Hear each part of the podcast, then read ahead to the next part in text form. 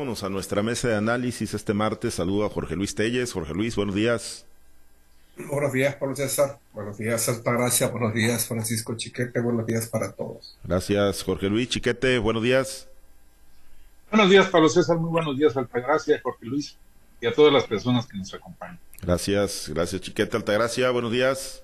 Buenos días, Pablo César, a Jorge Luis, Francisco. Buenos días a toda nuestra amable audiencia. Gracias. Pues vamos a uno de los temas. Jorge Luis, ayer en conferencia de prensa conjunta, los, los dirigentes de los partidos que van en bloque en Sinaloa, ¿no? En lo nacional, pero bueno, aquí se suma el partido sinaloense, el PRI, el PAN, el PRD salieron pues a dar conferencia de prensa y ayer decía Pablo Lagárate, la, la novedad es que pues han definido, aunque todavía pues yo entiendo que no hay un acuerdo de coalición, un acuerdo firmado, ni todavía el reparto de las posiciones, pero decía ayer Paula Gárate que la novedad es que ya han determinado que, que, van a ir con candidatos comunes, que van a ir juntos en todos los, en todas las para disputar las posiciones locales. Jorge Luis quiere decir pues que se van a acomodar, ¿no? Ahí el PRI, el PAN, el PRD, el partido sinaloense, para pues no andarse atropellando, para no andarse jugando las contras y los poquitos o muchos votos que puedan tener, pues no, no fraccionarlos, no dividirlos y tener mayores posibilidades de triunfo ante el bloque oficial de Morena, el PT y el Verde Ecologista. Eh, pues ¿quién, quién se perfila, Jorge Luis, para ser el, ganón en, en, este reparto que pues seguramente se va a dar a inicios de, de año, ya se han perfilado algunos aspirantes pero bueno, ¿quién, quién estaría en condiciones ¿no? de, llevarse la mayor tajada del pastel? Bueno, pues si nos tuviéramos a los resultados de las últimas elecciones, es obvio que, el PRI tendría, tendría que tener el mayor número de candidaturas, seguido por el PAN y luego, y luego por el PAN. Y en última instancia, el PRD, pues que no alcanzó ni siquiera el 3% de, de la votación a la que aspiraba para poder mantener vigentes sus derechos aquí en Sinaloa como partido político. Hay que recordar pues, que el PRD, que aquí en Sinaloa no tiene, no tiene registro, es un partido nacional, pero aquí en Sinaloa únicamente opera pues, como una oficina de representación al no alcanzar el 3%.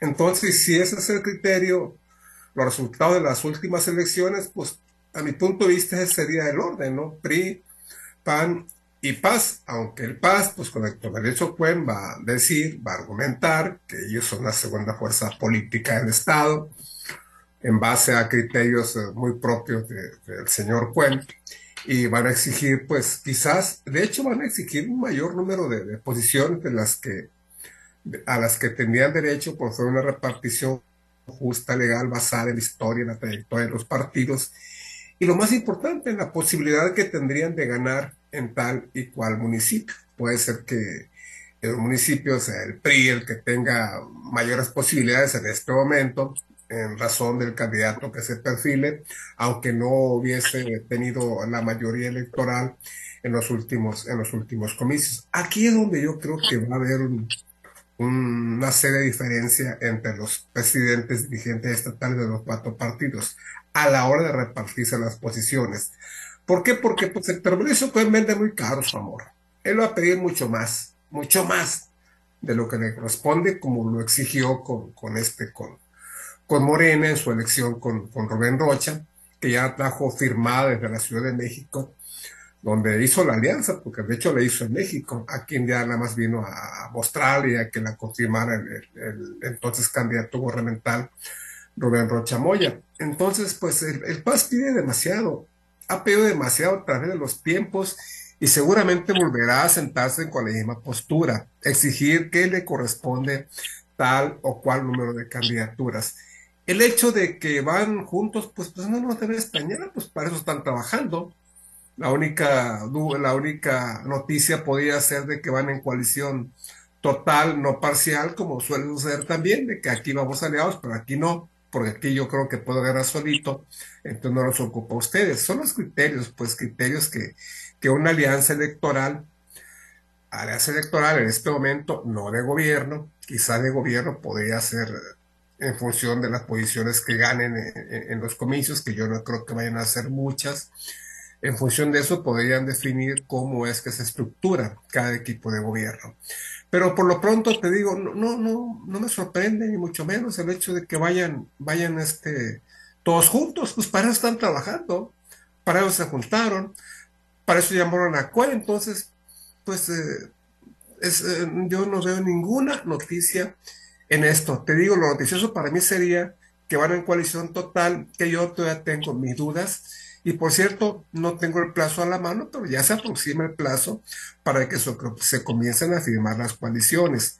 Hace tres años fue la, última semana de diciembre. En este momento no conozco el calendario del Instituto Estatal Electoral, pero ya está muy cerca, ya está muy cerca la fecha en que se tengan que, hacer los convenios de coalición y en la que se determinen cuáles y tales posiciones van para cada partido de todas las que van a estar en juego aquí en Sinaloa. Sí, eh, digo, pues era previsible, ¿no? Que, irían, que, van juntos, digo, pues ya hicieron el anuncio formal, hay que ver pues, los acuerdos que establecen Chiquete, y bueno, aunque esto no, no, no es necesariamente de, matemáticas, ¿no? Y, no van a ser copias al carbón de lo que ocurrió en el 2021, ni, ni los resultados, pues si nos atenemos a cómo quedaron en algunas regiones, en algunos municipios donde ya iban en bloque el PRI, el PAN y el PRD, pues eh, con la sumatoria de los votos que habría tenido el, partido sinaloense en ese 2021, pues sí, sí hubiera cambiado el destino de elecciones, por ejemplo, en, en Ahome, en, Mocorito y en algunos otros municipios donde estuvo pues relativamente apretado el, marcador, la votación entre los dos bloques. Chiquete, pero pues yo insisto, esto no necesariamente es de, matemáticas en automático, ¿no? Uno de los distritos más que más le pesan a Héctor Fuente es el distrito en el que contendió Feliciano Castro Melendres, porque dice Feliciano que sin sus votos no hubiera ganado Feliciano, no hubiera llegado al Congreso. Y ahí sí, Feliciano no ha podido decir nada, porque efectivamente su, votación fue, fue más o menos cercana. Y sin, sin el PAN no lo habría logrado. Mira, eh, es, es obvio pues que, que, se está trabajando por la coalición que se va a generar, haya sido como haya sido, van a ir todos juntos. El problema es el reparto, es la participación de la gente. Aquí en Mazatlán, por ejemplo, los primeros esquemas de, esta, de, de estos acuerdos implican que el PRI se queda con la posición número uno en la fórmula senatorial y también implican que el PAN se queda con la candidatura a la presidencia municipal de Mazatlán. Mazatlán ha sido un enclave panista por mucho tiempo pero en las últimas cuatro elecciones no ha pintado. Entonces los militantes del PAN, y, perdón, los militantes del PRI y los del PRD se están preguntando a honras de qué. ¿Por qué les están imponiendo una candidatura como esa? No se sabe formalmente quién, aunque bueno, ya les he dicho mucho que es Memo Romero, incluso la dirigente estatal lo ha, lo ha pregonado pero la gente del PRI y del PRD está muy molesta, están haciendo movimientos, están manifestándose públicamente. Y aunque uno diga que son gente desprestigiada o carente de, bases, pues hacen ruido y ahí está. Mira ya lo que pasa en la Ciudad de México, cuando el aspirante a la, candidatura de, de, la Ciudad de México, que estaba en Coajimalpa, se salió del PRI porque no lo, no lo apoyaron. Bueno, pues dijimos, ya se fue, todo el mundo dijo, ya se fue. Pero ahora ha habido otros desprendimientos de gente cercana a él que se siguen sumando a Morena y le están restando a, la Ciudad de México. Bueno, también en Mazatlán, también en Sinaloa puede pasar que de uno y de otro partido haya inconformidades y, los acuerdos nacionales terminen por perjudicar no solo a ellos, sino también a, a Xochitl entonces ahí tendrían que ser muy cuidadosos, pero no lo estoy viendo. Ya vimos el agandalle de, Marco Cortés y de Ricardo Anaya que se, colocaron en los primeros lugares. Al estilo de Alito, se repartieron los primeros cinco lugares de la, lista senatorial plurinominal y ellos ya tienen chamba, ya tienen espacio. Incluso Xochitl hasta dijo que qué bueno que Ricardo Anaya, pero primero que arregle su situación. Esto mismo se va a reproducir en cada uno de los municipios, sobre todo los que tienen pues gente más caliente por las candidaturas. Entonces eso no pronostica buenas cosas para el frente y no pronostica buenas cosas para enfrentar a Morena. Yo creo que tendrían que tener otra actitud los dirigentes, pero no se les está viendo. Están en el agandalle, están en la recolecta de las zurrapas y ahí los que vengan atrás pierden. Sí, están, están en eso, viendo, viendo lo, lo de ellos en lo nacional, eh, Altagracia, y pues lo más seguro es que se busque replicar también esto en, en lo local, ¿no? Y pues ese discurso de que vamos a postular a los más rentables, a los más competitivos, pues seguramente pues no se va a materializar, ¿no? Para el año entrante, digo, si nos atenemos a cómo han venido tomando las decisiones. Pues hay un dicho que dice que origen es destino y no pueden cambiar su, su destino porque su origen ahí está marcado y y prácticamente grabado con fuego, ¿no? Eh, el, el, este manejo que le están dando a las candidaturas, pues ya se venía viendo desde en las elecciones pasadas, donde el, el, extinto PRD en Sinaloa tenía que postular personajes de otro partido porque no han permitido o no han sido lo suficientemente atractivos para que la, la sociedad se pueda eh, afiliar o pueda construir a través de estos partidos pues alguna algún liderazgo no lo mismo estamos viendo en el PRI en el PAN cómo van reciclando candidatos, cómo se van poniendo de acuerdo a las cuotas y los cuates, eh, a los que ellos, a, los que están cercanos a ellos, independientemente si de verdad se están mostrando como, como una opción para la ciudadanía. O sea, si ellos han cacareado tanto el tema de que Xochitl Gálvez es una candidata ciudadana, ¿cómo es posible que no hayan volteado hacia la ciudadanía para ver si hay liderazgo, si hay personas que están deseosos o que tengan ese interés por participar en estas, en estas elecciones. No estamos viendo lo mismo, estamos viendo los mismos agarres de siempre, tratando de cambiar el discurso, pero el origen ahí está, la esencia ahí está,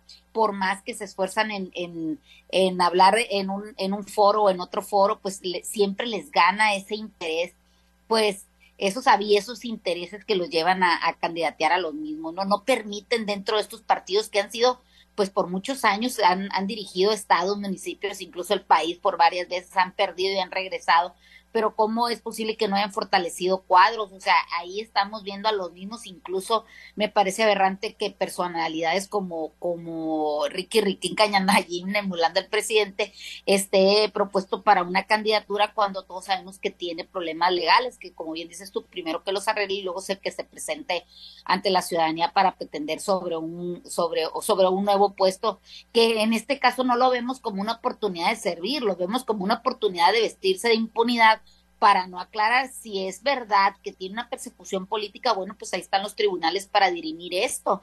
O sea, no, no, no que se presenten envueltos en este halo protector del fuero para que no aclaren estas situaciones. Y, y lo mismo lo vemos a nivel estatal, lo vemos a nivel municipal, cómo van sacando del, del baúl, pues, eh, personajes que verdaderamente traen la vestidura bastante raída y, y, y, nos los pretenden reciclar y es presentar como que es lo que la ciudadanía está esperando. Creo que ahí es eh, dejan mucho que desear estos partidos y vuelven a mostrar pues sus intereses, van a lo que van, incluso van sobre, como dice Francisco, las surrapas de, de, la elección, tratando de, de, conseguir la mayor cantidad de puestos por, por, por la vía plurinominal y no por la vía de la elección directa, porque quizás, eh, aunque no lo digan abiertamente, con sus acciones aceptan que pues van a estar muy lejos quizás de, de lo que hasta hoy ha sido pues las elecciones eh, de, de, en las que ha salido favorecido Moreno y sus aliados, ¿no? Qué lástima que teniendo la oportunidad de poder trabajar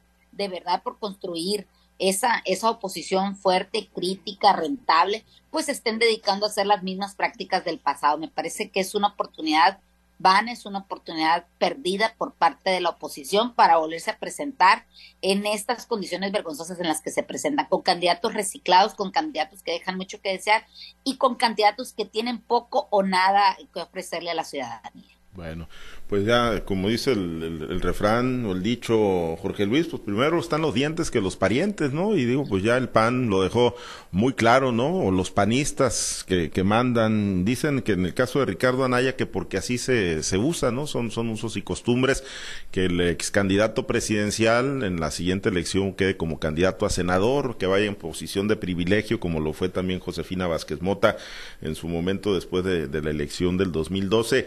Pero bueno, pues al final de cuentas, queda, ¿no? Esa percepción de, la gandalle, Jorge Luis. No, y esto que estamos viendo en el PAN es lo mismo, exactamente lo mismo, corregido y aumentado que se va a ver en el PRI a la hora que vayan a elegir a sus candidatos a, senadores por la lista de la representación proporcional, porque pues no, no, no, son muchos los espacios en, los que se puedan aspirar a, a, a, posiciones en el Senado. Yo creo que en el caso del PRI sí mucho, algunos cinco o seis de la lista, cuando mucho, irán a, tendrán asegurada una posición.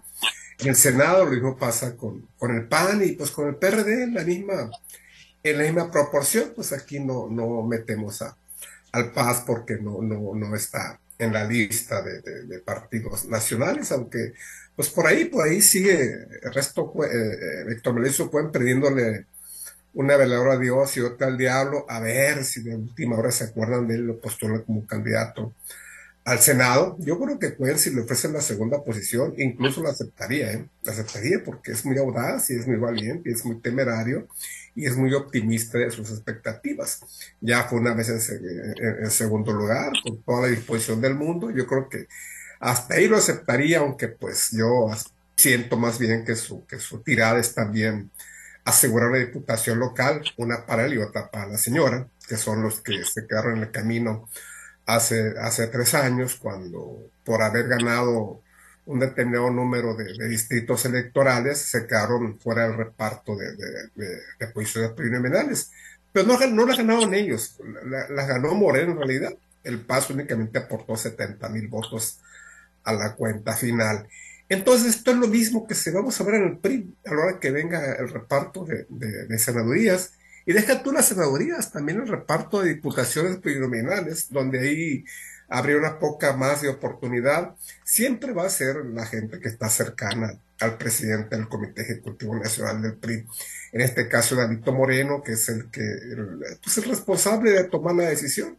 Antes logró el candidato presidencial, el que influía de manera determinante para elegir a los candidatos a senadores y a diputados federales. Ahora, como los esquemas han cambiado de manera muy radical, pues sí, sí adquiere fortaleza en este sentido el presidente del CENDEPRI, y besar alito. Y vamos a hacer lo mismo que estamos viendo ahorita en el PAN con Ricardo Anaya, con Marco Cortés, con Lili Pérez, que hace eh, cinco años eh, fue candidata por Morena, pues ¿qué le hace, no? Ahora, ahora iría por el PAN.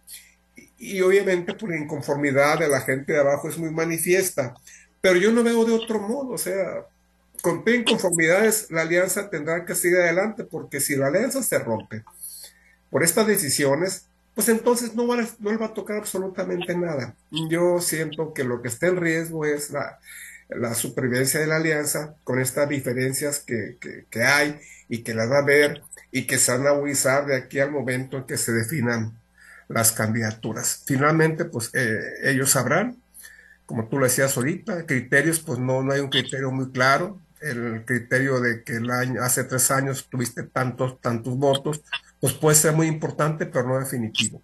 Hay otros factores que tendrán que tomarse en cuenta a la elección de, de, las candidaturas y bueno, pues obviamente también mi cuatacho, ¿no? Mi hermano, mi pariente, mi novia, mi mujer, mi primo, mi sobrino también van en el apoyo.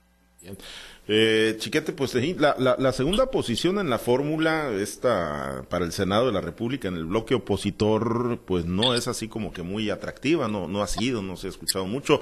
¿Tú coincides con Jorge Luis de que si se la ponen en la mesa Héctor Melicio Cuen la, la agarra? Yo creo que sí, con los ojos cerrados. Lo que, pues porque además él cree efectivamente que tiene un caudal de votos él piensa que de veras está en la sociedad sinaloense esperando que aparezca en la boleta para lanzarse, para abalanzarse votar por él. Yo pues nunca lo he visto levantar las votaciones con fuerza suficiente, incluso cuando fue candidato a gobernador. No tuvo este, la contundencia que se suponía que iba a tener, ni siquiera con los apoyos que se consiguió tanto dentro como fuera del PRI, del sistema. Entonces yo creo que sí, lo, sí la agarra, pero no creo que vaya a hacer la diferencia.